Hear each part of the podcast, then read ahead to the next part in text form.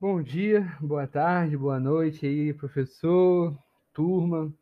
É, espero que estejam todos bem.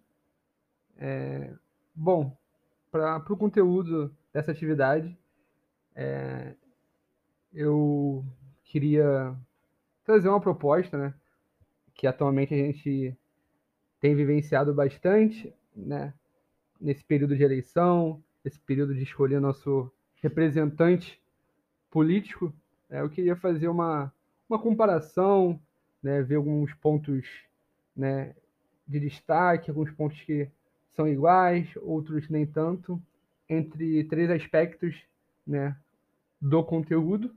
Né? É, entre eles eu escolhi é, comunicação política, comunicação pública e benchmarking. É, eu queria fazer né, algumas analogias, né, alguns exemplos com os comparativos, né?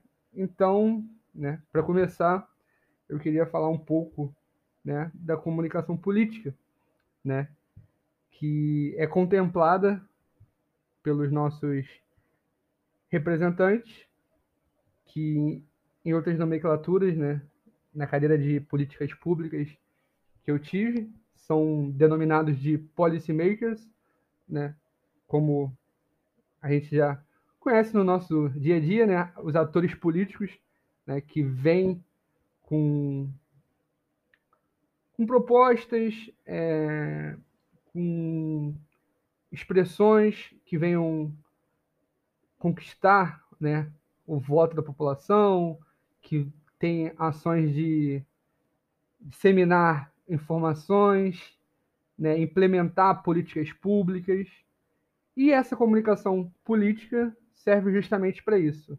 Né? A partir dela, esses líderes, né, através de seu marketing político também, né, tentam, por, por maneira, conquistar a população, né, através da mídia também conseguir um espaço, é, trocar várias informações, é, possuir essa essa mediação, né? E essa mediação eu vejo que vem mudando bastante, né? A mídia cada dia vem evoluindo e vem se, se readaptando e se inovando. Então eu queria comentar um pouco sobre a eleição de São Paulo. Né? Eu sou do Rio é, e lá as eleições foram bem tradicionais, mas eu achei a eleição de São Paulo bem, bem exemplificada para essa situação né, que os candidatos né, a prefeito, né, eu, eu cito eles, é, Boulos e o Arthur Duval, né, que não usaram um meio tradicional né, na comunicação política e tentaram usar, através das suas redes sociais, essa disseminação da informação e conseguir votos, né, disseminar suas ações, é, disseminar seus processos. E foi uma coisa que eu achei muito interessante, né? Porque eram candidatos que tinham poucos votos e tiveram uma crescente enorme, né? Nesse, nessa eleição, né? O, e os próprios candidatos, né? Que é agora que eu queria citar um pouco do ben, benchmarking, né? Fizeram muito essa comparação, né? Que benchmarking é comparar com concorrente, né? Aí eu estaria colocando os dois candidatos como se fosse uma empresa, né? Nessa analogia, que teve esse comparativo. Ambos estavam é, trocando trocando debates né, entre as suas redes sociais, um cutucando o outro, um fazendo memes. Né? Então, essa comunicação política foi readaptada para uma população mais jovem, né? uma, uma população nossa, né? que entende né? que são os novos eleitores, né? E o nosso papel tem sido muito importante nisso, né? Nessa nova comunicação política que eu diria. Então foi, foi bem legal, né? Essa essa eleição de São Paulo eu achei muito interessante, né? O candidato Boulos teve mais mais destaque, né? Tanto que conseguiu chegar no segundo turno.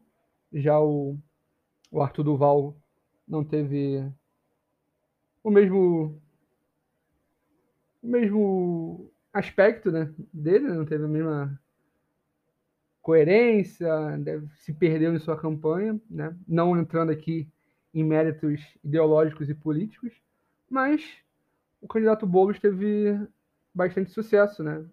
nas suas plataformas que ele usou, usou o streaming, né? então achei bem interessante. Né? E eu queria é, comentar também um pouco da comunicação pública, né? A gente confunde muito com comunicação política, né? A população também confunde muito, quem não, não sabe esses conceitos, né? Que realmente os nossos políticos usam muito mais da comunicação política, que, ao meu ver, né, não deveria né, ser dessa forma. Seria uma comunicação pública que deveria ser o essencial, né?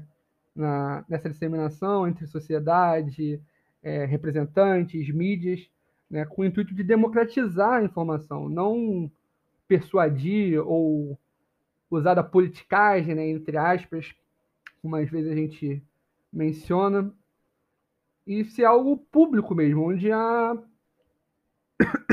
desculpa, a sociedade participa das ações, né, das implementações de políticas né? Porque são, são benefícios que voltam para a gente, né? Então, é, espero que vocês tenham conseguido entender um pouco de comunicação política, comunicação pública e o benchmark nessa analogia, nessa exemplificação que eu dei.